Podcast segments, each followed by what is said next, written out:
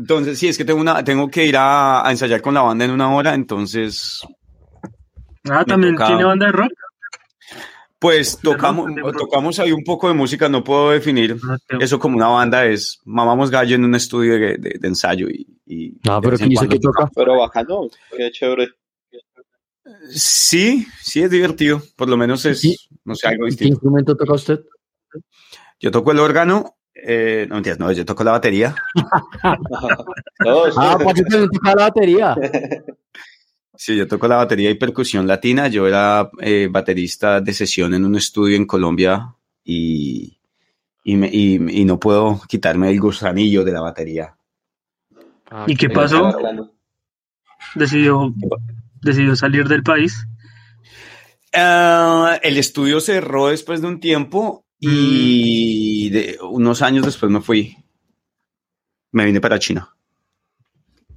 Bueno, Directamente. ¿Comenzamos de una o qué?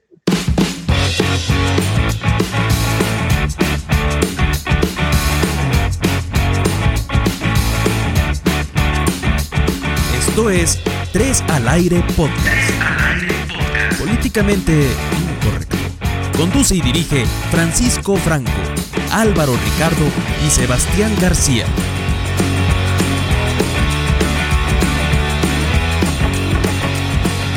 Hola a todos y bienvenidos nuevamente aquí a Tres al Aire Podcast, el podcast de la gente, el podcast del pueblo, el podcast que va a sacar adelante este platanal colombiano. Y me encuentro, y me encuentro con Álvaro y con Sebastián.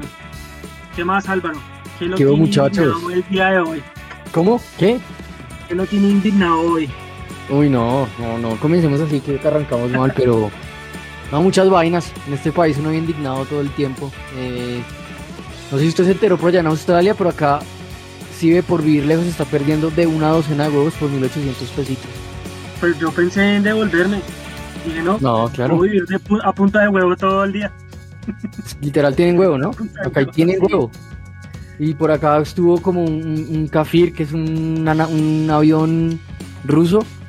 Por ahí están diciendo que fue tan atractiva esa promoción de, de los 12 huevos por 1800 que los rusos andaban también por acá. Sí, ¿Cómo la ves? es que no, Claro, no. una, que doce- sí. una docena de huevos. Por eso me vine de Australia, porque sabían que los huevos iban a estar baratos. ¿sí? Y Álvaro quiere ir a dar huevo. Le pegué, le pegué, a la- le pegué a la- a la- al pronóstico. Y Sebas que, que lo tiene indignado hoy. ¿Qué más mis perros? ¿Qué me cuentan, carechimbas? Eh, oiga, les voy a colocar este audio, silencio, que va a hablar el subpresidente de los colombianos, de los colombianos. Pero qué importante también reconocer algo. Hacer una reforma tributaria en este momento, en el momento donde tenemos la pandemia que está golpeando al amigo, pequeña, mediana, gran empresa, la clase media, la clase alta, a las clases más vulnerables, pues es suicida. Es suicida por una sencilla razón. Porque en medio de una pandemia que está generando estos efectos, ¿a quién se le van a cobrar más impuestos? A la micro, pequeña, mediana y gran empresa para asfixiarla, que se quiebren, empléendelos y detonen un mayor desempleo. Absurdo pasar la cuenta de cobro a, las, a la clase media eh, en este momento afecta la demanda agregada. Y si se le pasa también a los más vulnerables, lo que hacemos es que profundizamos una crisis social. y vimos que esto empezó a crecer de una forma en la que Eso dijo el, subpre- eso dijo el subpresidente de Colombia hace un añito, entonces eh, eso es lo que me tiene indignado el día de hoy de, de nuestro muchos. súbdito. ¿Qué- ¿Cómo les parece? ¿Cómo les parece? Pues yo creo que como ya el próximo año va a entregar su cargo, pues él tiene que empezar a, a pagarle a, todo a toda la gente que lo puso ahí como presidente, entonces necesita plata. No hay de otra, porque es que si hace un año pensaba eso, ahorita se viene el pico, estaba leyendo que el pico más fuerte en Sudamérica va a ser el tercer pico. Ahorita va a estar más duro que el segundo y el primer pico. Y este man ahorita viene y sale con, con esta vacunita, la vacunita con impuestos a la clase media, la gente que gana casi dos salarios mínimos les está cobrando ya renta, no, eso, Pues es que si, vive- es mínimo. si vivimos gobernados por gente que no entienden el entorno, no conocen la situación, no están totalmente alejados y nublados de cualquier realidad. Porque acá no solo pasó con los lados, la docena de huevos a 1800, también con el panadero que se gana 2 millones. Eso es vivir en otro planeta. Eso, es- eso gobernar un país que no conoce la gente, que no lo conoce, mejor dicho. Exactamente. eh, eh, Pacho nos pregunta por qué estamos indignados. Y ahora, ¿cuál es la solución de nuestra indignación? Salir el 28 de abril al paro nacional. Esa es como la solución para ahorita lo que está pasando y para que no nos sigan es viendo la cara de maricas. Tercer pico y paro, o sea, es que no se sabe qué, qué uno qué hace ahí en, es- en eso. O sale a- al paro para mostrar indignación por lo que hace el gobierno y arriesgar a la familia a un posible contagio, o, quedarse y, y querer, y querer marchar por cuidar a la familia, uno no que uno no, muchas personas no van a querer salir. Es que eso es un dilema bastante complejo para muchas personas allá en Colombia, me imagino. Sí, claro, la gente aquí está todavía, pero hay mucha gente que está muy rabona, mucha gente que No, es está que mamada ya. lo, ha- lo hacen en el momento justo en que la gente dice, ¿será que es algo? ¿Será que no? La gente Es que vive con los papás, por ejemplo, si yo viviera con mi mamá, yo estuviera con mi mamá ya, yo no voy, no, no voy porque yo primero, pues obviamente voy a pensar en la salud de ella. Si voy, si estoy solo, en- viviendo solo, probablemente iría al- a la marcha, pero mucha gente tiene ese dilema, me imagino. Sí, claro, Sí, no. Y no, pero usted decía que, que, que la gente teme aquí a morirse, y es que con el IVA a usted también le va a, le va a subir hasta para morirse, porque morirse en este país también cuesta plata. Pero es- la, juga- la jugadita, es que eso es lo que más me da rabia. La jugadita es, este Carrasquilla saca em, la reforma tributaria, ¿cierto? Sí. Y viene el curibajito a decir que el Partido Centro Democrático no va a permitir que se le pongan impuestos a los servicios públicos y a no sé qué otras cosas. Sí, o sea, como que lo hacen de aposta para que la gente crea que ellos son la salvación del pueblo otra vez, que ellos sí piensan en la gente. No veo a Duque ahorita diciendo tan lindo que, que eso era suicida hacer una reforma tributaria y que, Y ese- y que- ese es el los del ese- Centro Democrático pensando Es el siempre mismo lema, el mismo lema de siempre. Salen a decir que ellos van a salvar al pueblo, que ellos no están de acuerdo, pero si ellos pusieron el gobierno, que ellos no van a, que ellos no están de acuerdo con, con el impuesto a, las, a la clase media.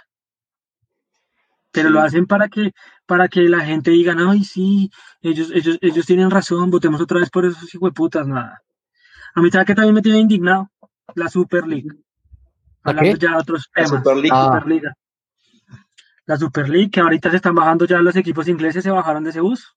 Sí, ya solo queda el Real, el Barça y los Oiga, tres hasta el. Vaticano se pronunció, Eso. ¿no? Eso no va a quedar así, eso no se va, eso ya se le bajó todo eso al, a Florentino. Don Florentino siempre haciendo su- No, pero sus es que- jugadas Es que maestras. decían que esos dos equipos tenían plante directo, independientemente de las campañas. Y yo me puse a pensar, equipos como el Inter de Milán, equipos como el Milan, incluso el mismo Manchester, han sido equipos que han sido regulares última, bueno, esta última campaña han sido más regulares, pero si miramos campañas anteriores, han sido equipos totalmente irregulares, que incluso creo que no han clasificado a Champions. Los tres no clasificaron a Champions en algún momento. Entonces ahora no se van a preocupar. que- Claro, y ahora no se van a preocupar porque ya no tienen que luchar en sus ligas locales para clasificar a, a la Super League. Entonces pierde competitividad y además usted ver un partido, usted antes decía en Champions, uy, qué nota, voy a ver Manchester United contra el Inter, Manchester United contra el, el Real Madrid, el Real Madrid contra el Chelsea, y uno dice, uy, qué partidazo me lo voy a ver. Pero ahora verlo todos los años va a ser como, ay, otra vez, ay, se pierde como esa mística de los, de los encuentros, ¿no creen? Sí, claro, de no. Igual que jueguen cada semana todos los grandes, ya como que, ah, ya como que le quita esa mística que tenía la Champions. Sí. Sí. por ahí van a reformar la Champions. Le metieron más plata. de Ah, sí, son. Van, van ahora a jugar casi 10 partidos los equipos y va- creo que pa- eh, pasan los primeros 8 que más puntos hagan para octavos y creo que, bueno, es un- una joda ahí toda loca. Pero pues Bueno, y- lástima, a mí me gustaba el nuevo, Sí. el nuevo, bueno, este, este formato de Champions. Y, y una mención especial para los equipos de Alemania, ¿no? Ah, sí. ellos desde el comienzo dijeron, chao, chao, yo no me meto en esa Super League. Lo mismo para los equipos, para el equipo del PSG. Por más de que tuve, que son equipos, hay tres equipos. De esos, de esas dos ligas hay tres equipos que, que es el PSG, el Bayern Múnich y, y el Borussia, que son el equipos Borussia. poderosos. y, y dijeron que no. O sea, bien por ese lado. Que- Sí. Entonces, bueno, ahora vamos a Dato. comentarles a todos nuestros oyentes, a la cantidad de oyentes, a los miles y millones de oyentes que escuchan este podcast, que te- tuvimos un invitado muy chévere, muy agradable, hablamos muy chimba, como se dice, hablamos como si estuviéramos en el barrio. ¿A ustedes qué, les pareció? ¿Les gustó? En el barrio fino, perros. Estuvo Sí, chévere, a mí me gustó mucho. Espero que disfruten mucho la charlita. Sí, fue, fue un muy buen invitado, se habló relajado como cuando uno habla así con un amigo y fluye el tema y uno habla de bobadas. Eh, chévere, chévere que podamos tener invitados así. Eh, Ahí estamos intentando siempre mejorar en esto, entonces también ya ahí se, se, se está moviendo todo para traer invitados así que le den como un toque más, más bacano a esta cosa. Sí, los invitados Sí, son los que nos salvan las papas porque este programa de mierda y los invitados son los que siempre nos salvan las papas. Sí, porque que nos escuchen a nosotros tres hablar mierda y quejarnos de todo. Qué mamera. Bueno, eh, el invitado, que es Mike Durán, él tiene una sorpresa para los oyentes de este podcast y se tienen que escuchar todo este capítulo. Toda la, toda la charlita que hicimos eh, fueron casi 50 minutos, una charla muy agradable. Van a aprender cosas eh, porque vamos a hablar de, de China, un país de que muchos no tenemos conocimiento sobre sus culturas. Vamos a aprender un poco. Y el lunes, ese que viene siendo el lunes 26 de abril, Mike va a subir un canal, va a subir un video en su canal y va a hacer una pregunta. Ustedes ya habrán- escuchado este capítulo, van y ven el capítulo de, en YouTube y él va a hacer una pregunta porque va a regalar algo para los oyentes de Tres al Aire Podcast. Entonces, pues nada, espero que se lo gane un oyente fiel de nosotros, de los pocos que tenemos, de los pocos miles. Pues nada, espero que disfruten mucho esta, esta, esta charlita. A mí, la verdad, la pasé muy chévere. Se me pasó el tiempo súper rápido. Espero que ustedes también. Y a por ello. A por ello, perros. Comente, critique y si quiere insultarnos, hágalo en arroba 3 al aire pcast en Instagram y Twitter.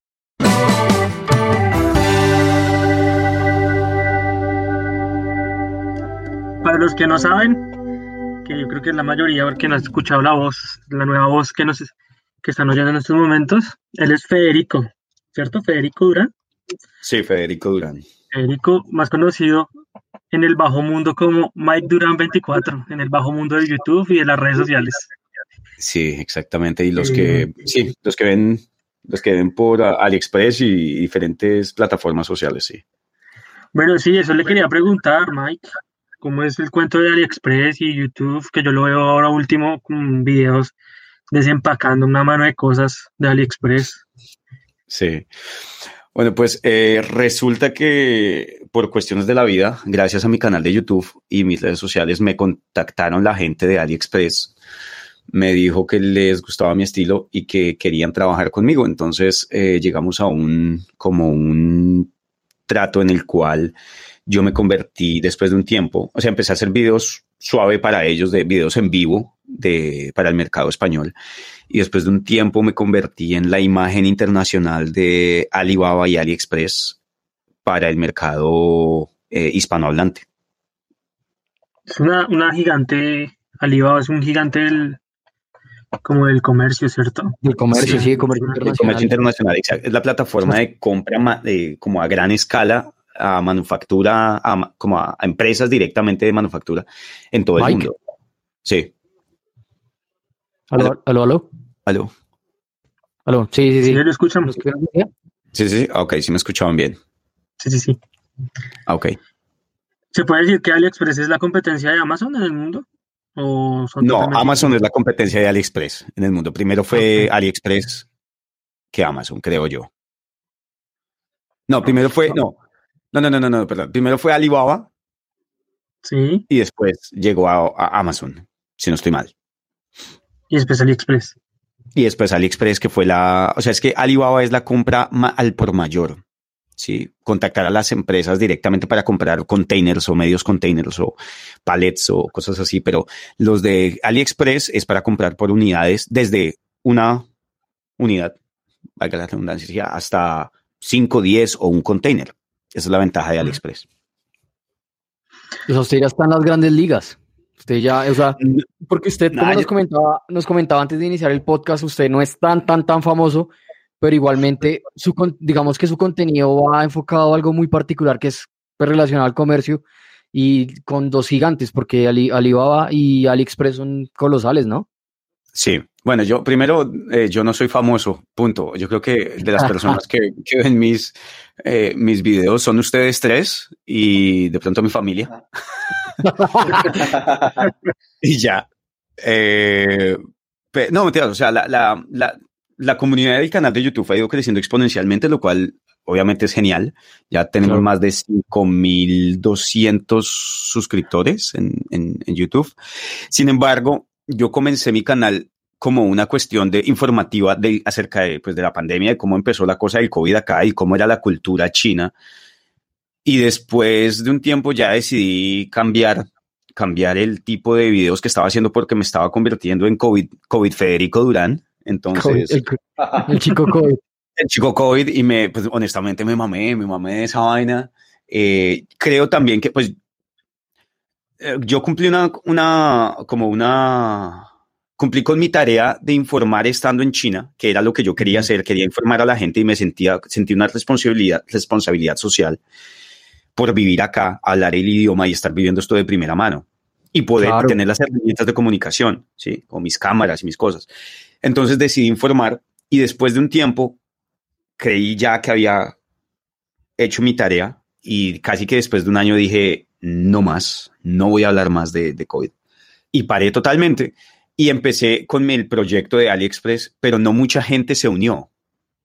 No mucha gente se unió y, eh, digamos, veían mucho los videos de COVID por lo que estaban de moda o pues lo que estaba pasando en el momento. Y cuando cambié a la temática de AliExpress, la audiencia bajó drásticamente. drásticamente es muy drásticamente. Pero, pero Mike, una pregunta, o sea, dos cosas. Entonces, el canal, digamos que no lleva más de año y medio como tal. No, lleva un año. Un, año, exacto. Y, lo otro, cuando, usted, cuando usted dejó de lado el tema del COVID y todo eso, no quería volverse el chico COVID, sino quería ya comenzar con todo el tema del Express, usted todavía no tenía contacto con ellos. Simplemente usted pedía cosas y hacía como el, unboxing y ya, o cómo era el tema ahí. No. No, no, no, no, no. Eh, digamos, eh, yo siempre me he enfocado en que la gente puede utilizar las redes sociales para una cuestión de negocio, ¿sí? El problema es que la mayoría de personas no lo hace de una forma efectiva y no tiene un plan o la determinación eh, o, la constancia incluso para hacerlo. Y, o no el potencial tal vez. Entonces lo que hice yo fue empezar con mis, hacer mis videos y la gente eh, a, mandar y a conectar eh, con los emails de relaciones públicas de diferentes empresas. Y de un momento a otro, unas empresas me, me contestaban, hey, sí, mira, estamos interesados en este proyecto. una de esas empresas fue AliExpress y mm. les envié números, estadísticas, les envié de todo, ¿sí? Y de mis redes sociales, de mi Instagram, Facebook y YouTube. Y la gente me dijo, hey, ¿sabes qué? Mira, nos gusta cómo manejas la cuestión de, de, de, de los videos y todo. ¿Te parece si empezamos con un proyecto acá? Y yo, bueno, empecemos. Y eso fue a los seis meses de haber empezado el canal. Yo todavía estaba haciendo lo de COVID. Ok. Entonces empezó la planeación de eso y la planeación, digamos, eh, la, la, la, discusión de los, de los tratos, de las normativas, de todo, duró seis meses, en los cuales empezamos a trabajar suave. Y después de seis meses me dijeron, listo, tenemos vía libre para el proyecto, vámonos full duro con, con AliExpress. Entonces decidí hacer el cambio en el canal, no porque el canal fuese esté direccionado hacia solamente AliExpress porque mi trato sea con AliExpress, sino porque yo creo que la, eh, mostrándole estos productos a la gente realmente puedo ayudarlos a que utilicen sus redes sociales para algo más, a que generen un tal vez un nuevo negocio, a que generen algo de eh, como de ingresos pasivos eh, y de esa manera pues mejorar su vida, que es ahorita lo, lo más jodido, que la, la economía mundial se jodió y pues de esa manera puedo ayudar de una manera distinta a informar acerca del COVID, diría yo. Entonces, así claro fue que sí. yo le quería preguntar al, al viejo Mike que pues me parece muy interesante más que digamos la labor de de pronto eh, ver los productos, este, informarle a la gente, que la gente no, de pronto no sabe que sacaron tales audífonos, que hay una caja de celular que no se puede romper, que de hecho creo que hay un video sobre eso. Entonces es como mantener al tanto a la gente eh, de, de, las nuevas tecnologías que, que, se ven ahorita y pues ahí está la plataforma de AliExpress, ¿no? Sí, exactamente. Eh, digamos, eh, en este momento lo que hacemos con AliExpress es que ellos me envían a mí productos y yo les hago como, yo, yo, examino esos productos, hago el unboxing y, y muestro desde cosas útiles hasta cosas que yo no recomendaría. O sea, yo tengo la libertad de decir, este producto es una mierda. O sea, no lo compren. o ¿Y todo eso lo regalan o qué hace usted con eso? Honestamente, tengo un montón. No se imaginan la cantidad de huevonadas que tengo en la casa. Y esto, yo las regalo. Sí, tengo, mira, no les miento, tengo en este momento una caja acá con más de 20 drones y no tengo ni idea qué hacer con ellos porque... Aquí en Colombia se los recibo. ¿Cuánto, cuánto sí, cuesta cada dron de esos? ¿Cómo? Digamos, cada, cada dron de esos, ¿cuánto cuesta? ¿Más de mí, por ahí que unos 600 dólares? No, no, no, no, estos son de las líneas económicas. Ten en cuenta que, ah, okay. que yo quiero llegar a, o sea, yo, la línea alta de drones, todo el mundo le hace reviews, pero estos drones pequeños para que la gente no, no tenga que empezar invirtiendo un montón de plata, pues nadie le hace review a esto. Entonces yo quiero hacerle review a estos para ver si sí valen la pena o, o sea, no. Por, por, decirlo así, el nicho, el nicho en el que, en el que, en el que usted se enfoca va más como al consumidor promedio. Como, Exactamente. como que, pucha, no me, no, no me cuesta tanto, no me, no me va a tocar ahorrar tanto no me va a salir un ojo de la cara, esto es más asequible, pero me da vaina comprarlo, porque pasa mucho, Exacto. ¿no? Exacto, y que la gente no puede ver como los materiales, digamos, y ese plástico como es, o Uy, será claro, que, claro. o tengo, tengo tales dudas acerca de si viene con estas cosas. Al momento en el que yo les estoy mostrando el video, yo trato de dar toda la información posible. Si me gusta, decir si me gusta, decir cuáles son las cosas a mejorar. Eh, yo, o sea, trato de dar mucha, o sea, toda la información posible para que hagan una compra educada, ¿sí?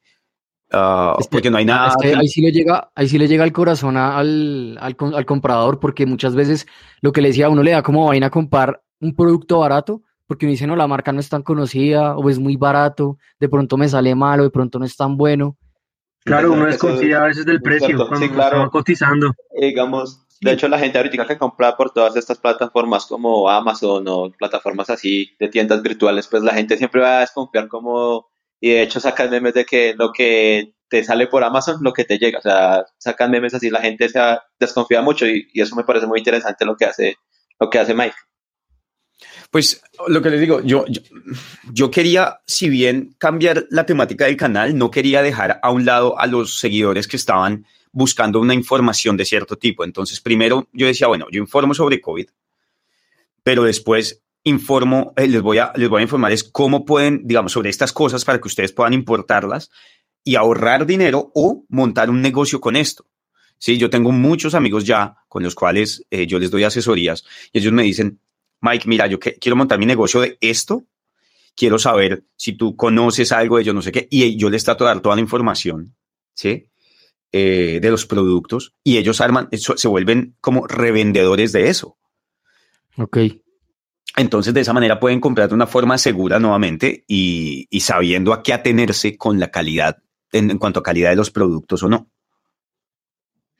Lo que pasa también es que chévere. yo, yo, si yo me pongo a pensar, por ejemplo, digamos, en un mercado como el colombiano, aún la gente tiene mucha desconfianza, ¿no? A comprar Sí. por medio de plataformas así como Alibaba, como AliExpress o Amazon. Todavía la gente le da mucha vaina a comprar y la gente prefiere ir a- al centro comercial y revisar y mirar, la- y mirar las cosas. O sea, yo lo veo así a veces, ¿no? Sí, exactamente, eso pasa mucho y ahorita no es posible, pues no tan fácil, no es tan fácil, entonces la idea es como ah, poder no, nuevamente dar información, eso es lo, lo- básicamente lo que, lo que quiero ahorita y pasarla bueno, honestamente, me- eh, eh, eh, da- hemos, uy, ¿qué pasó? Se desconectó Sebastián, Ay. pero no se preocupe, ahí podemos Ah, seguir bueno. nosotros. Ah. Ya estamos acostumbrados a esto, entonces fresco. Ok, segmento patrocinado por internet de Claro. Ahora, Claro. Hola, Hola, no, he, encontrado unas pendejadas, hermano, acá en AliExpress. Me envían unas huevonadas. ¿Qué es lo más pendejo que, que le, han, que le han enviado? Que si dice esto no sirve para un culo. Ah, ah, ahorita voy, voy a liberar un video prontamente que es de carcasas de celulares. Las cinco carcasas de celulares más estúpidas que yo he visto en mi vida. O sea, el video va a ser enfocado en eso. Sí. Pero, es que o sea, usted, a usted todo lo, todo lo que le llega, todo lo que le llega es producto directamente chino o de dónde viene. Sí, chino, totalmente. Y lo chino sale, lo chino sí sale bueno. Esa es una de las cosas que justamente quiero enseñarle a, lo- a los compradores. Eh, lo llamo el efecto unicornio. Eh, usted puede, si usted, usted puede tener tres categorías de las cuales solo puede elegir dos a la hora de comprar cualquier producto. Si usted logra encontrar un producto que tenga las tres capas, eh, cual- cualidades, es un unicornio. ¿Listo? Entonces es esto. Calidad del producto, costo del producto y, cuánto y durabilidad. ¿Sí? Entonces, si usted compra algo que le sale barato y le va a durar harto, no crea que va- el producto va a ser muy bonito. Si, si el producto es bonito y, y es, y es, eh, y es eh, económico, ¿sí? no crea que le va a durar mucho tiempo. Usted nunca puede mezclar ese tipo de, ese, todas esas tres en uno solo. Es muy extraño. Es como querer comprar unos Nike a 10 mil pesos y esperar que le duren cinco años. Correcto, sí, sí, sí. Entonces, claro, tú encuentras, ten en cuenta que todo se hace en China. O sea, como dice el dicho, eh, Dios creó el mundo y lo demás fue hecho en China. Eh, y tú en China encuentras calidades brutales de todo, ¿sí? Los, digamos, calidad de manufactura de los iPhone, pero los iPhone te, te cuestan un montón, ¿sí? La calidad es muy buena, pero te cuestan un montón. Entonces, tú puedes encontrar también cosas muy baratas, pero pues no esperes que te vayan a durar cinco años. O sea, es que la gente compra, es que compré un- un- una réplica de Apple Watch y me por 50 mil pesos y se me dañó después de que lo metí bajo el agua. Pues primero estás comprando una réplica de algo, lo cual habla mal del producto en sí. Porque, sí. Y segundo, pagaste 50 mil pesos por eso. No esperes que, que te lleve a la luna y, y te devuelva, pues porque costó 50 mil Sí. pesos. No esperar que haga lo mismo que, la- que el, que el original, ni que tenga la misma calidad que el original, ni que dure igual que el original. Exactamente. Es, es como la- la- lo que decían los papás. Ah, eso, mire, yo le compro en San Victorino los tenis por 50, por, por 20 mil pesitos y esos tenis le salen buenísimos. Y uno se ponía a mirar y a, las, a los tres partidos de micro, esos tenis estaban deshechos. Sí. Sí, sí. Literal. Entonces, nuevamente, es quitarnos ese pensamiento de papá, de papá noventero, de, ah, es que eso yo le consigo uno mejor y eso sale más barato y eso hace lo mismo. No, teóricamente nunca funciona eso. Es verdad. Sí, eso es cierto, eso es cierto. Cambiando un poquito de tema, Mike, yo Dígame. quisiera saber, un colombiano, cómo llega a China y cómo, cómo se, se adapta a, a esa civilización, a esa cultura que es Ujú. totalmente distinta a la, a la nuestra. Pues desde- Claro, porque yo lo veo desde afuera, es- porque igual el choque cultural, por ejemplo, yo vivo en Australia, como muchos saben de los que nos escuchan, igual el choque es fuerte, sí, somos culturas distintas, pero es Sí. mucho más distinta a la cultura china. Sí, ¿Cómo, cómo, cómo, cómo fue el golpe? ¿Cómo fue? ¿Le, le costó? ¿Le ha costado? ¿Le sigue costando? ¿O ya se acostumbró? Ah, bueno, ¿cómo llega un colombiano a China? Yo, mm, la situación, o sea, la forma en la que yo llegué a China es bastante complicada. Yo no llegué en un, en un buen momento, yo llegué acá con una maleta llena de ropa y un montón de deudas. ¿Y Literalmente. por qué, primero que todo, por qué se fue a China? Ah, o sea, la, hubo cuatro motivos. En un momento de mi vida, mi vida, yo digo que mi vida se desarmó en febrero del 2017. Se me desarmó completamente. Mi papá se murió. eh, eh, digamos, me tocó irme de, vivir donde estaba viviendo con mi ex esposa y mi hija. eh, nos separamos en ese momento. eh, perdí un montón de cosas, de plata y de mi negocio en Colombia. Entonces fue complicado. Perdí todo eso en un, en un rango de dos semanas. Mm. Fue bastante complicado. Y honestamente llegué a Bogotá con una mano adelante y una mano atrás. y a mí un amigo me de había Bogotá. dicho, ¿cómo? No, yo, está, yo, yo, soy, yo soy de Bogotá, pero yo estaba viviendo en el llano. Ah, Ok. Y me lle- llegó un amigo, me había, me había dicho, Mike, tú que hablas inglés, eh, pues te gustaría venir a China a enseñar inglés. Y yo como, ok, no, no creo. Yo, y eso fue, o sea, eso había sido como tres años antes de que me pasara todo esto. Entonces dije, China no, no lo estaba llamando. China lo buscaba, Sí. Mi amigo me estaba, me estaba buscando desde hace rato y yo como, no, no, no, no creo. Porque pues mi hija acababa de nacer, entonces yo dije como, no. Claro. Eh, y de un momento a otro, pues yo me vi en la necesidad de, honestamente, no tenía trabajo en, en, en, en Colombia. No quería, no quería llegar a trabajar en un call center otra vez porque había trabajado mucho tiempo en- call centers, que era lo único que estaba pagando medianamente bien. Las condiciones de Colombia de laborales las hallo terribles para las nuevas generaciones. Entonces yo dije, no, pues vamos. Me ofrecieron otra vez, le hablé con mi amigo, me dijo, todavía está en pie la propuesta y me invitó eh, y terminé llegando a China a enseñar inglés. Uf. Qué Y, bueno. y a valer el ¿Cómo, cómo fue ese choque cultural al Y principio? el, cho- el choque cultural fue durísimo. O sea, eh, lo primero que me acuerdo y lo primero que posteé, posteé en, en- en Instagram fue, ah, no, fue en Facebook. el- llegué a un, a un banco a abrir mi primera, como mi cuenta de, de banco acá y vi que el, eh, pedí el baño, iba a- al baño y vi que el, el sanitario no tenía una taza, como la- las ven ustedes en, Colombia, en todo el mundo, sino que era como una cerámica sobre el piso con un huequito sobre el piso. Y yo decía, acá como de putas? ¿Cómo orino acá?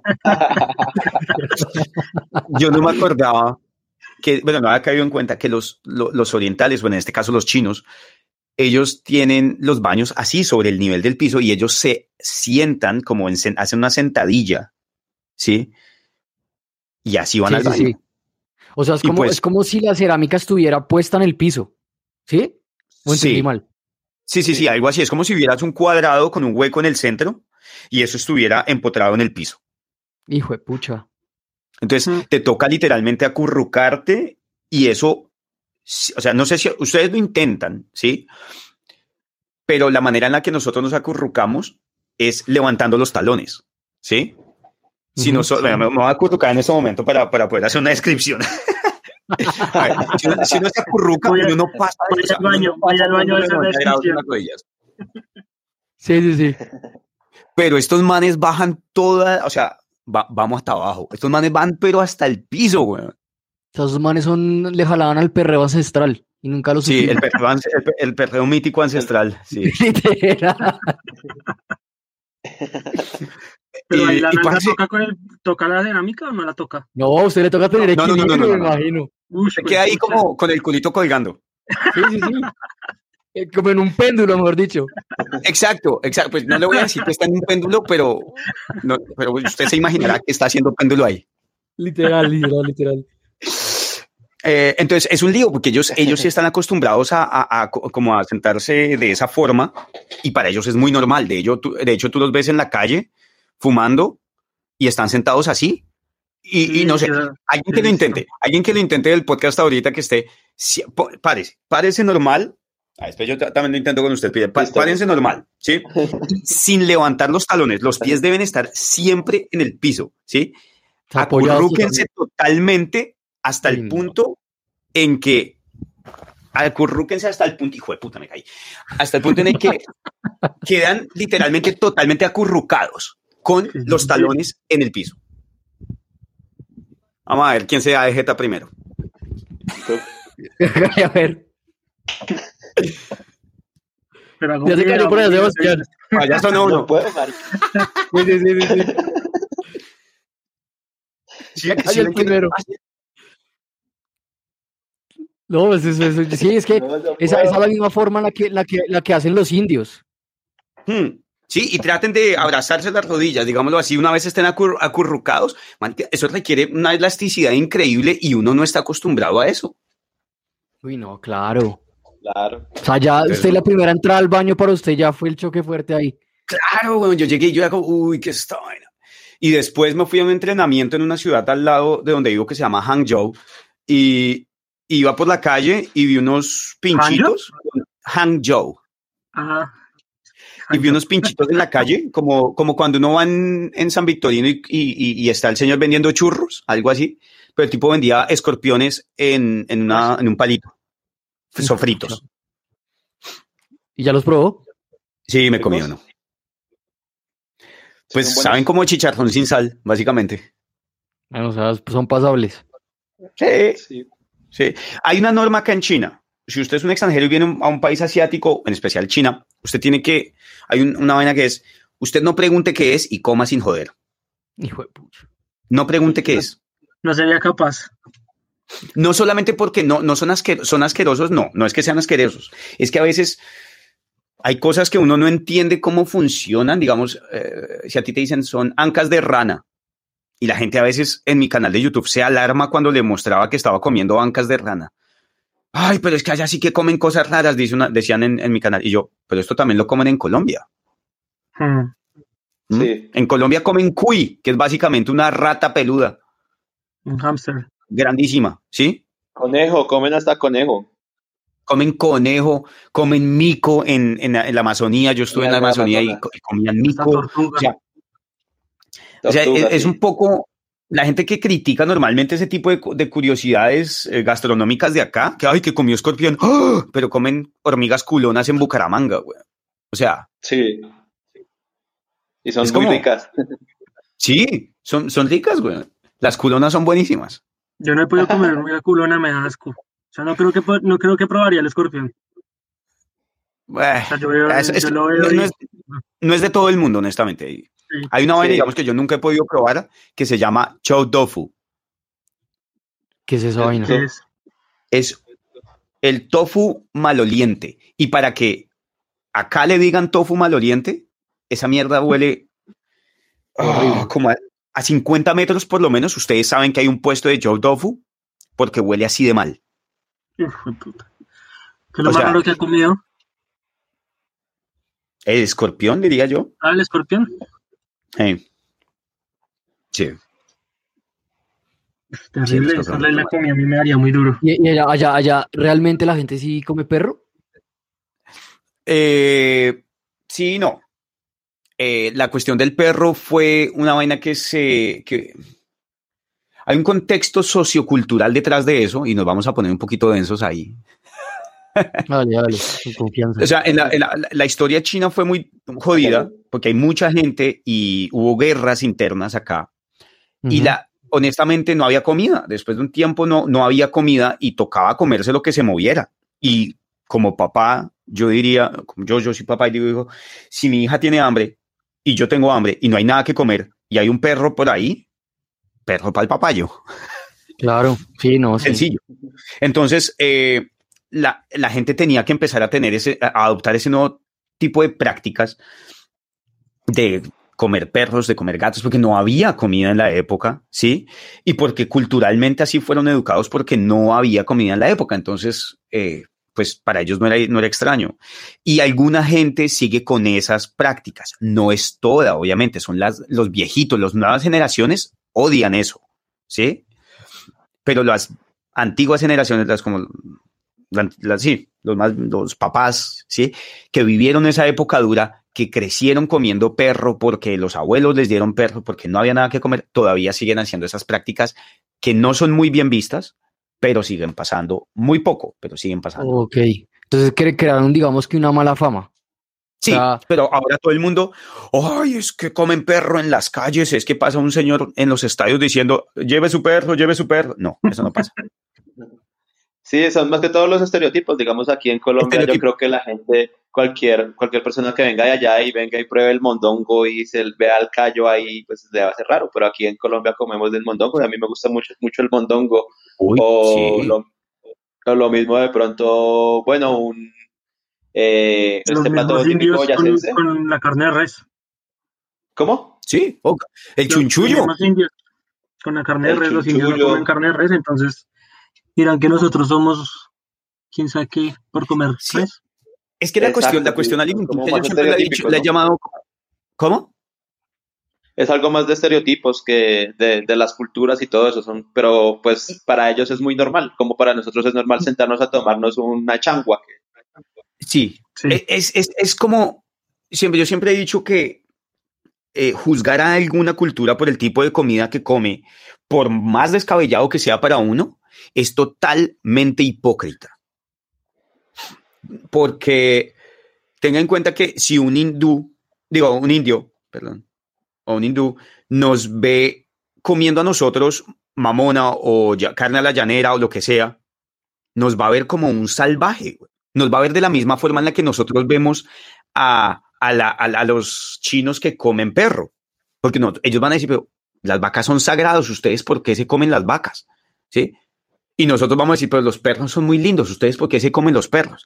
Es una cuestión de, de, de, intercambio cultural que me parece totalmente hipócrita eh, juzgar sin analizar las falencias o, incluso las, las, diferentes culturas, eh, cuestiones gastroculturales de nuestro país, que no son las más normales tampoco, digamos, las más comúnmente usadas. Come chunchullo, que son intestinos de, de, de cerdo.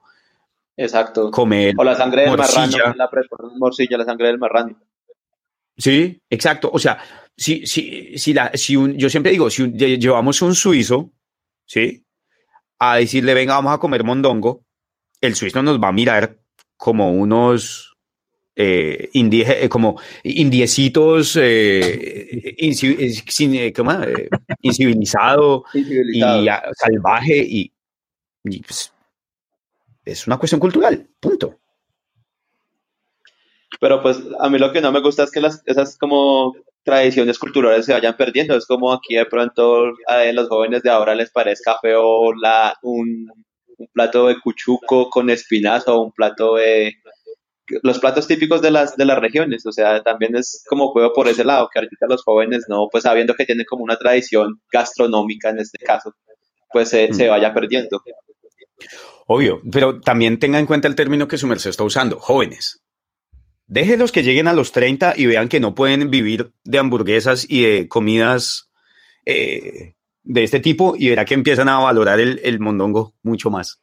Sí, eso sí, sí es verdad. Yo creo es que verdad. por eso es que ahorita las generaciones de ahorita no llegan a los 70 años de tanta deles, comida. Deles, la expectativa de vida es la más alta de toda la historia, pero igual, pero igual no en Colombia. Venga, Mike, una pregunta. Y, y, hablando aquí todo, de todo el tema cultural que usted nos está contando de China y todo esto, ¿cómo resultó usted adaptándose a la cultura? ¿Cómo fue como todo ese proceso eh, durante estos cuatro años que lleva ya viviendo en, en, China? Pues honestamente fue, es un proceso muy lindo porque no, es como aprender a caminar. ¿Mm? Eh, uh -huh. Aprender, cada, cada vez que yo paso por un templo budista me asombra aún la cultura, los cambios, las normas que hay. Me ajusté y me, me acostumbré a, a, la cultura, honestamente tratando de estudiarla, de analizarla lo más posible, mmm, interactuar con las comunidades, eh, amigos chinos que, créanme, los chinos son de lejos y la, mucha gente me va a colgar de las pelotas por esto, pero los colombianos somos cálidos, ¿sí o no? Para, sí, sí, muy sí. amigables. Sí. Pero yo nunca había visto gente tan amigable como los chinos. Jamás ¿En, en la vida. Jamás, weón. Jamás. Sí, yo, yo, yo, siento que al chino lo tienen como, como mal, como que tienen malos prejuicios sobre el chino. Y en realidad. Es que tengan en cuenta la narrativa, la, la, la narrativa internacional, ¿quién la dicta? Estados Unidos, weón. Sí, medios americanos, llegaba información por otros, por medios occidentales, mejor dicho.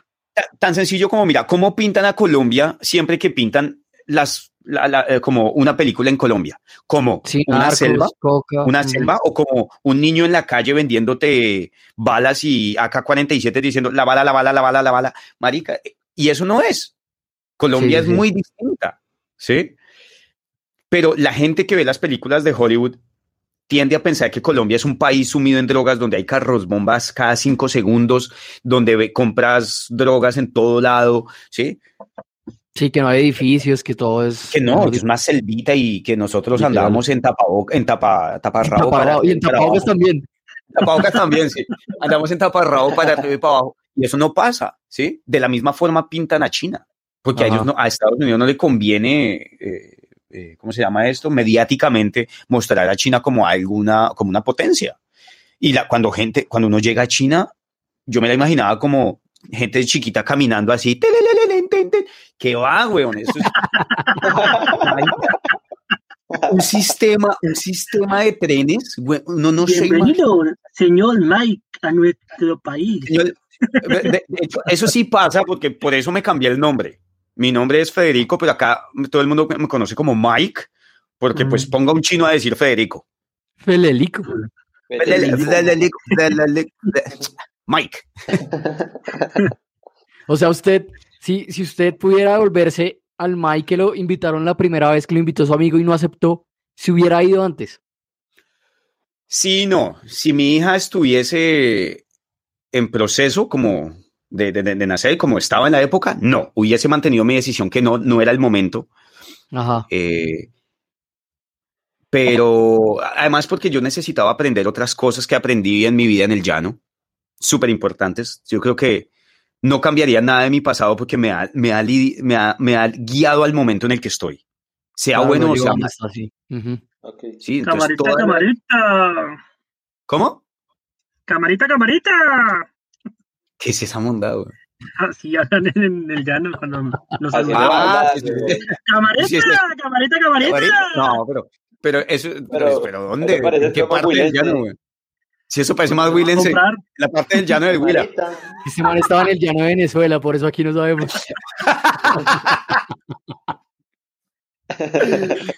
qué, qué pena No, con, oiga, aquí con no don es que- Reinaldo Armas. Si nos escucha, qué pena con, con todos esos. Sí, sí, sí. Oiga, pero que nota, es que me, me parece muy interesante todo lo que usted ha hecho en todo este tiempo en China, porque es que muy poca gente tiene literal los huevos de irse para China. Generalmente la gente se va para Australia, Canadá, Estados Unidos, Europa. China muy poco colombiano lo mira, o sea, muy poco colombiano lo tiene en el mapa. Pero Sí, es que hay varias verdad. cosas. Eh, a China se vienen poco primero porque piensan que aprender chino es imposible. No, no es imposible. Totalmente posible. Es difícil, pero es posible. También porque para venir a China toca hablar inglés y hablar en un inglés muy fluido. Si no hablas un inglés fluido, no puedes llegar acá ni comunicarte. Eh, tercero, para entrar a China tú necesitas una visa y no es fácil de conseguir. Si no tienes contactos, alguien que te invite, es muy complicado conseguir. Entonces yo entiendo que los mucha chinos, gente... los chinos son un poco celosos con su país, ¿no? Pues marica, ten en cuenta que son la- el país más poblado del mundo. Lo último que quieren son pendejos llegando acá. Eso es verdad. Sí, es verdad. Más. ¿Mm? Entonces son muy, muy rigurosos como dan las visas. Es muy complicado y es bastante costoso. Claro, es y costoso además- en sí, el, el costo de vida en China es muy elevado. O sea, el costo de vida es elevado, pero también el, el rango de sueldo es más elevado. Digamos, el, el sueldo mínimo acá es de el equivalente a casi dos millones de pesos. Ok. ¿Cuánto gan- si lo ponemos en horas, la, cuánto vale la hora en No, En me dólares pongas en americanos. weón, pero este man. pero Economía. ¿Qué cree que estudié medios audiovisuales, weón? Eh. Economía con Mike Durán. No, no, nunca, nunca acepten un, un consejo de, de economía en- mío. Yo, yo todavía estoy improvisando en lo que hago. Yo voy. Voy, voy en la vida lidiando con las finanzas. ¿Qué, qué le iba a decir?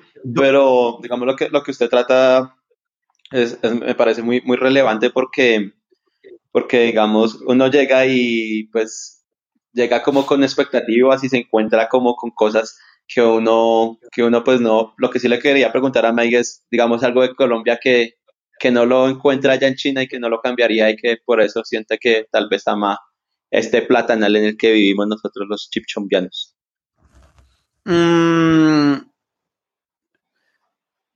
Uf, hay muchas cosas, honestamente. Bueno, primero mi hija, mi familia, es eh, las tradiciones, es, ay, de pucha, eso lo, lo- lo extraño obviamente muchísimo.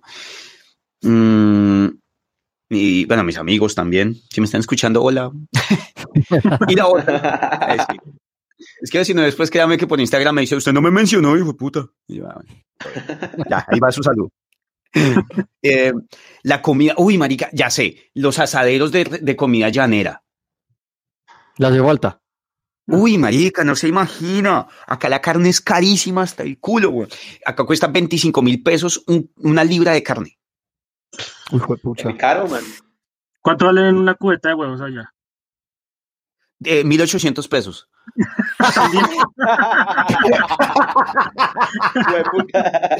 No, mentira, Sí, no. Carrasquilla sí tenía razón. Sí, es que el man, el man tenía razón en sus cifras, pero las tenía en, en otro país, entonces. Sí, Es que el man estaba diciendo en bolívares. 1800 bolívares, estaba diciendo el tipo. Bueno, Literal. sí. eh, eh, acá, uy, no tengo ni idea de cuánto cuesta una cubeta de huevos, honestamente. Pero digamos, O sea, allá, yo usted no me tiene- pongo a decir cifras huevonas, yo simplemente digo, no, no, no conozco. No sé. ¿hay- no sé. allá hay harta, colo- harta colonia colombiana? ¿O pues, es Donde yo estoy, no. Donde yo ¿No estoy, tiene no. amigos colombianos allá? ¿Cómo? O sea, me refiero cerca donde vive, no, no tiene amigos colombianos como así, un parcero que usted, ah, muy para donde el, donde el paisa o el rolo, el caleño, lo que No, sea. o sea, no- de- de- pues por mi empresa, honestamente, nunca tengo tiempo libre. Yo, mi, mi horario de trabajo no me, no me deja días libres, literalmente. Eh, pero igual, solo tengo, o sea, acá, amigos, amigos, tengo dos en esta ciudad, colombianos. Conocidos tengo más, pero que yo hable con ellos una vez al año y eso.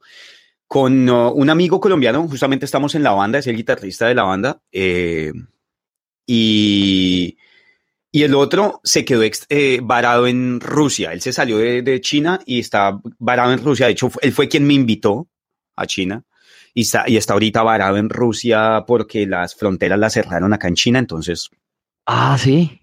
sí, Hijo se quedó. ¿Y el man allá tiene, tiene visa o qué está haciendo? Pues los colombianos en, en, en, en Rusia no necesitamos tanta, tanto papeleo y la esposa de él es rusa y el hijo eh, tiene nacionalidad bueno. rusa también. Ah, bueno. Entonces, Ahora, ahora usted que, que menciona a los rusos, usted tiene un- una mezcla ahí de, de culturas porque su, su esposa es rusa. ¿Cierto? ah, sí, sí, es mitad rusa, mitad francesa. Hijo de pucha. ¿Cómo, cómo, cómo, cómo, cómo vive usted en China con una mitad rusa, mitad francesa, usted colombiano? Ahí cómo, Usted- cómo es la, la dinámica. Y claro, es que este Marica, man está cero desconectado de Colombia. Sí, Claro. Sí, Solo por noticias y lo que le cuentan y ya. no, puro ve. meme, puro meme. Puro meme, sí. Usted actualiza a punta de memes. Apunte meme. Bueno, eh, mi- con mi esposa, muy bien, honestamente. Ella habla español divinamente. No sé si la han visto en los videos del canal. Ella hablaba español como yo. sí, ya, perfecto. Sí, sí, Ella sí, me dice- habla ya, ya incluso me dice que yo le digo, mi amor, ¿puedo hacer esto? Me dice, no seas huevón. Y yo, ok. Eh, carechimba, me dice, no seas carechimba. Eh, ya ella es colombiana, mejor dicho. Eh, y vivimos muy bien, honestamente. Eh, la convivencia es bastante suave. Yo soy, pues no me gusta pelear ni nada y, y- y tampoco es que me guste pelear contra una rusa que tomó clases de kung fu en, en un monasterio chino. Entonces soy como muy obediente. Ella- ella- ella- controlaron. Ya lo sí, lo tienen controladito, afinadito. No, no, no, no, no, no, no, no, no. En esta casa se hace lo que yo obedezca. Y no, pero en serio, no, no, la pasamos muy bien, tratamos de divertirnos mucho, trabajar durísimo, somos un equipo muy, muy, muy unido y eso me parece chévere. Eh, ya casi llevamos cuatro años, ya llevamos, no, tres años y medio vamos. Y la pasamos del carajo, honestamente. Hemos viajado por un montón de países, eh, conocido culturas y, nos amañamos muy bien. Eh, cocina muy rico ella. Uy, es lo que más me encanta. Qué chévere, qué ¿Y han, chévere. y han venido a Colombia? Sí. Ella fue a Colombia, sí, conoció a mi hija, a mi mamá, a mi familia, le encantó Colombia. Queremos volver porque nuestro viaje a Colombia fue como muy limitado en tiempo y, y en, y en varias cosas que teníamos que hacer por justamente mi trabajo. Pero queremos ir a Colombia a visitar y a conocer toda Colombia. Queremos hacer un- una ruta de desde San Andrés hasta Leticia. Qué chévere, qué chévere. Cuando usted habla de su trabajo, se refiere a, a otro tipo que, de trabajo que no tiene nada que ver con YouTube, ¿cierto? No, no, no, no, no. Tengan en cuenta algo. Yo quiero dejar algo muy en claro. Y mis seguidores lo saben, pero no mucha gente, o sea, mis seguidores cercanos lo saben. A mí YouTube no me paga un peso por mis videos. Hasta el día de hoy, YouTube no me ha pagado un peso Facebook no me ha pagado un peso y, e Instagram no me ha pagado ni un solo centavo de peso por mis videos. Pero gracias a mi canal he logrado acuerdos comerciales con AliExpress desde mi empresa en China. Entonces, teóricamente, mi, literalmente mi canal no me ha dado nada desde YouTube, pero ha sido una plataforma para mostrar mi trabajo y conseguir eh, pues, negocios con AliExpress desde China. Entonces, esa es la forma. Es la herramienta. Sí, es un medio, para un fin. el medio. Sí. Qué bueno. pero muy duro. Yo, yo, lo quería preguntar a Mike que, digamos, eh, ya que tiene esta herramienta que, que, es tan buena y ahorita que las redes sociales, pues para nadie es un secreto que, que tienen gran impacto en, en, en, los jóvenes y ya hasta en los papás, porque los papás de uno ya revisan el celular más que uno. Entonces, pues eh, que la idea es que seguir haciendo videos, ¿no es cierto, viejo Mike? Claro, la idea es seguir lanzando videos. De hecho, anoche lanzamos uno. Oiga, no lo he visto. De, es el del. Se me olvidó, es como un tubo que se le pone a la cámara. Sí, un lente que es como. Ah, eh, el lente microscópico. Sí, ese. Geniales con eso. Ah, bueno. Entonces, pues sí, estaba mostrándoles que. Sí, ya para aquí, ya para terminar, yo le quería, yo lo conocí su, su contenido en Instagram y en YouTube por el cartel de la Mega, un, recorrido paranormal que usted hizo. Sí. ¿Le gusta todo esto de lo paranormal? ¿Le gusta hacer recorridos? ¿Le gusta todo este, eso, en cómo se maneja el tema paranormal en China? Mm. ¿Son muy creyentes de lo que nosotros creemos? ¿O es totalmente distinto? Allá, ¿Cómo así allá hay un bosque. Contextualiza la historia. Ah, bueno. Sí, porque yo me perdí ahí. En el, en el cartel de la Mega, en el paranormal, en el paranormal, eh, hay una sección que es como la gente se puede conectar desde cualquier parte del mundo y hacer un recorrido en Instagram en vivo. Entonces uno los puede ver. Entonces Mike se, se conectó un día y mostró un cementerio, ¿fue? Sí. un cementerio en China. Y pues él contó ahí que él hacía videos de China y todo el cuento, entonces yo lo empecé a seguir, ahí fue cuando lo empecé a seguir y lo conocí. Ah, vea pues. Por ese video, por ese live que hizo. Bueno, los chinos son muy supersticiosos, muy, es muy supersticiosos. Eh, la cultura de la muerte en China es una cultura de respeto, es una cultura, o sea, se, se, es muy importante acá, cómo mueres, incluso dónde te entierran, eh, todo, la ceremonia, eh, todos los tienen como que enterrarte con diferentes procedimientos que se tienen que seguir al pie de la letra porque o si no trae desgracia para tu, digamos, como tu vida después de la muerte o es, un lío, ¿sí?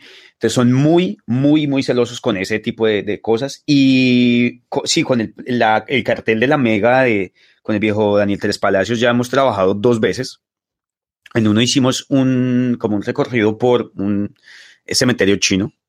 Y en el segundo hicimos eh, una ceremonia de té en unas tumbas chinas, porque es que resulta que en China las tumbas tienen mesas y sillas, porque hay un día que va a venir pronto, de hecho es un día que donde los familiares van y limpian las tumbas y van y toman té y, y comen en la tumba de sus ancestros. Okay. Es Similar al Día de los Muertos en México. Algo así parecido. Entonces, yo quería mostrarles cómo es eso y no quería mostrarles la cuestión, la diferencia cultural en cuanto a la muerte. ¿Sí? En cuanto a cómo se maneja todo ese tipo de sistemas acá, cómo es que lucen las, las diferentes tumbas, dependiendo de la edad, de, de, cómo es que son los cementerios. Entonces quería eso, más que todo informar y mostrar eh, un tipo de experiencia única para diferentes personas. Eh, yo no soy una persona muy, eh, ¿cómo se llama esto? Supersticiosa, ¿sí? Yo soy una persona más aferrada hacia la parte de ciencia, eh, pero no quiere decir que no respete y admire a las, las costumbres de esas personas que sí son como muy creyentes. Sí, entonces me interesa mucho es mostrar cómo fue toda la cosa. Sí, y el que quiera ver como que todos estos videos también tiene videos sobre, ahí los primeros videos son mostrando algunas cositas de China, algunos viajes que ha hecho Sí, eh, a otros, a otras, ciudad- a otras ciudades. sí. Y me gustaría que pues le recordara a la gente que nos escucha pues dónde lo pueden seguir, dónde pueden ver los videos. Claro que sí. Ah, bueno, mi canal de YouTube es Mike Durán 24. Mike se escribe M-I-K-E, como Mike Wazowski, que por eso es que me lo puse. mi, mi- mi hija, mi hija le pregunté que qué nombre quería que me pusiera en China y me dijo Mike por Mike Wazowski, así que me puse Mike. Ah, Eh, entonces, Mike Durán 24 eh, en todas las redes sociales, en YouTube, Instagram, Facebook, eh, RedTube, eh, Xvideos, OnlyFans. Eh, nada, y la gente, pues honestamente, sí, la gente que se quiera unir a los tipos de contenidos que hago, chévere, me encanta. Hacemos cosas tanto culturales, no, no voy a parar de hacer esos videos culturales, pero eh, por ahora no estoy saliendo tanto porque el estábamos en invierno y estábamos en lo del COVID y no, y mucho trabajo, no puedo salir tanto como quisiera salir a, a viajar. Muy cierto. Yo, yo le pero quería agradecer a Mike poco por, a poco. por- Sí, Dime. sí, sí. Yo Ah, le gracias. agradecer a Mike. Digamos, porque yo, yo he sido como un crítico a los youtubers, pero más que todo aquí en Colombia, pero pues que no, que el contenido no, no, no es muy bueno, pero, pero entonces uno no, no, no ve las otras posibilidades, no ve otras alternativas. Y vi los videos de, del canal de YouTube de, de Mike y se encuentra uno con que hay contenido interesante y contenido que tal vez eduque a la gente y que como que la, la enseñe. Entonces, Mike, muchísimas gracias por compartir lo, que, lo que hace, que es genial. Yo soy comunicador social y periodista y él es rea- realizador audiovisual, entonces algo ahí tenemos que como que nos une. Y nada, muchísimas gracias al, a- al viejo Mike por acompañarnos y, y qué bacano que estuvo con nosotros hablando mierda un ratico. Sí, estuvo buena la habla de ñoña. Muchas gracias a ustedes por la, por la invitación. En serio, estuvo muy, muy, muy interesante. Eh, obviamente, eh, ustedes son eh, un parche. El otro día estaba escuchando el podcast de ustedes y, y caí en cuenta que les faltó mencionar Jermis en unos juegos que estaban mm, ustedes men- mencionaron. Les faltó Jermis, me Sí, decepcionó. claro. ¿Cómo no? ¿Cómo putas no muestran, el- no hablan del Jermis? Oiga, sí, era un clásico. Todos tenemos, Sí, no se puede todos tenemos una, una marca de una pelota en una pierna todavía de jugar Jermis con algún salvaje. Sí.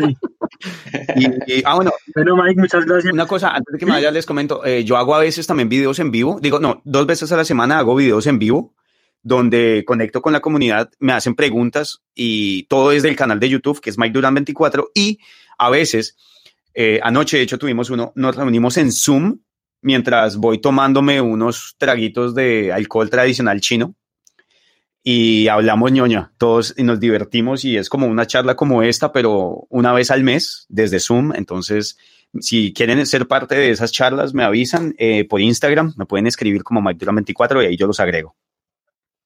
Una, una, Vale, una. Gracias. Nosotros también tomamos alcohol tradicional colombiano. Ah, Chichita, papá. la chichita. Lo La- autóctono. Chichita.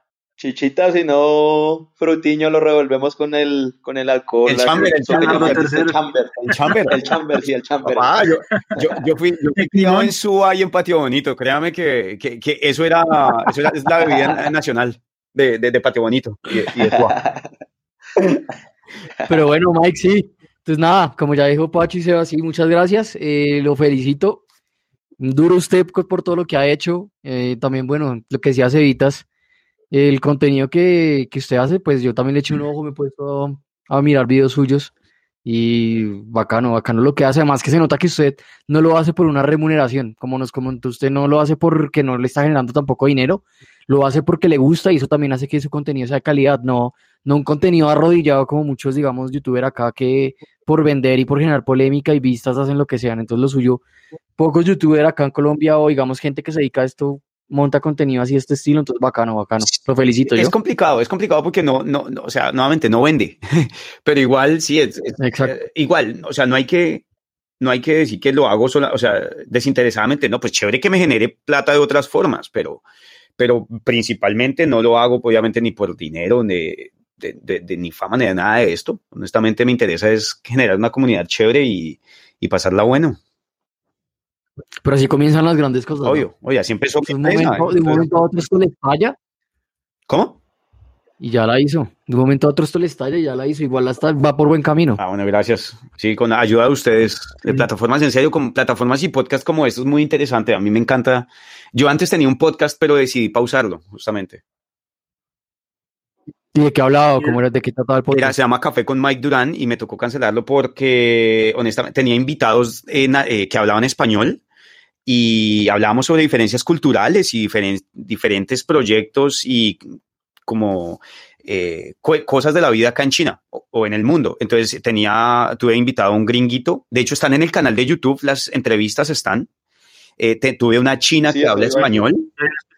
Eh, Emma Chao. Emma Chao, sí, señores. Estuvimos con Will, que también habla español, con el pelado que me invitó a mí, que ahorita está en Rusia, que se llama David, y con mi tatuador colombiano, que ahorita él está en Colombia, pero él vive acá normalmente en China, se llama Carlos. Y ya, ahí pueden mirarlo, se llama Ma- eh, Café con Mike Durán, están en el canal de YouTube Mike Durán 24. Espero poder de, volver los, pronto. de, los, de los primeros videos. Sí. Sí, sí, sí, sí, sí. De los primeros, sí. Y se nota. Bueno, espero que, que pronto sea Café con Mike Durán 24, 3 al aire podcast. Tres al aire, Aire podcast. Pues sí, sí, hagámosle una- un video, un video, un video podcast ahí bien, bien bacano. Café con, con, con aguardientico ahí. Lo, lo bajamos, habladito. Sí. Sí. Bueno, chao, chao. Nos vemos. Muchas gracias, parceros. Listo, Chao, suerte, pues. un abrazo, se cuidan. Comente, critique y si quiere insultarnos, hágalo en arroba 3 al aire pcast en Instagram y Twitter.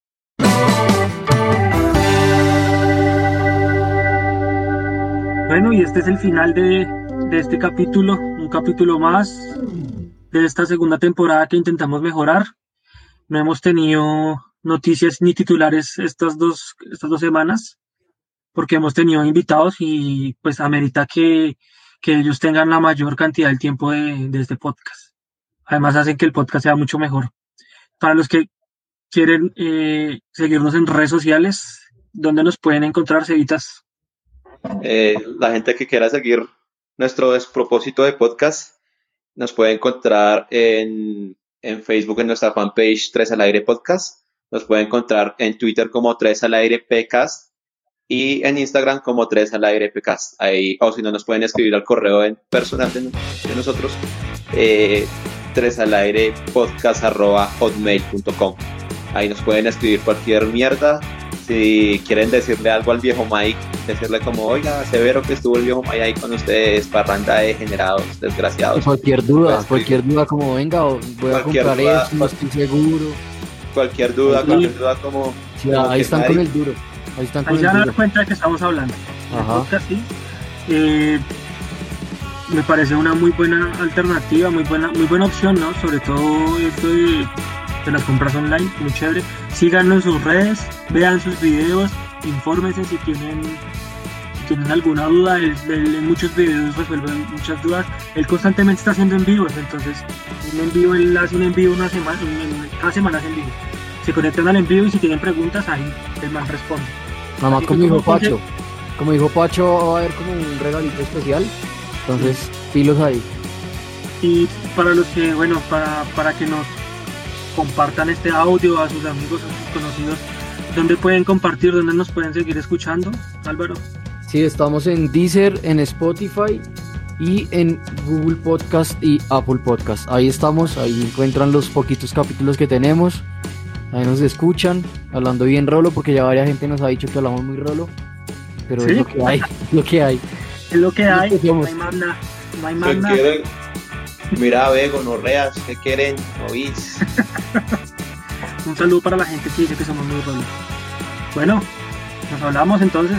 Nos vemos en la próxima Suerte, semana. Hablamos, que cuidan, que disfruten de la vemos. Parranda de Jaume. generados. Orates.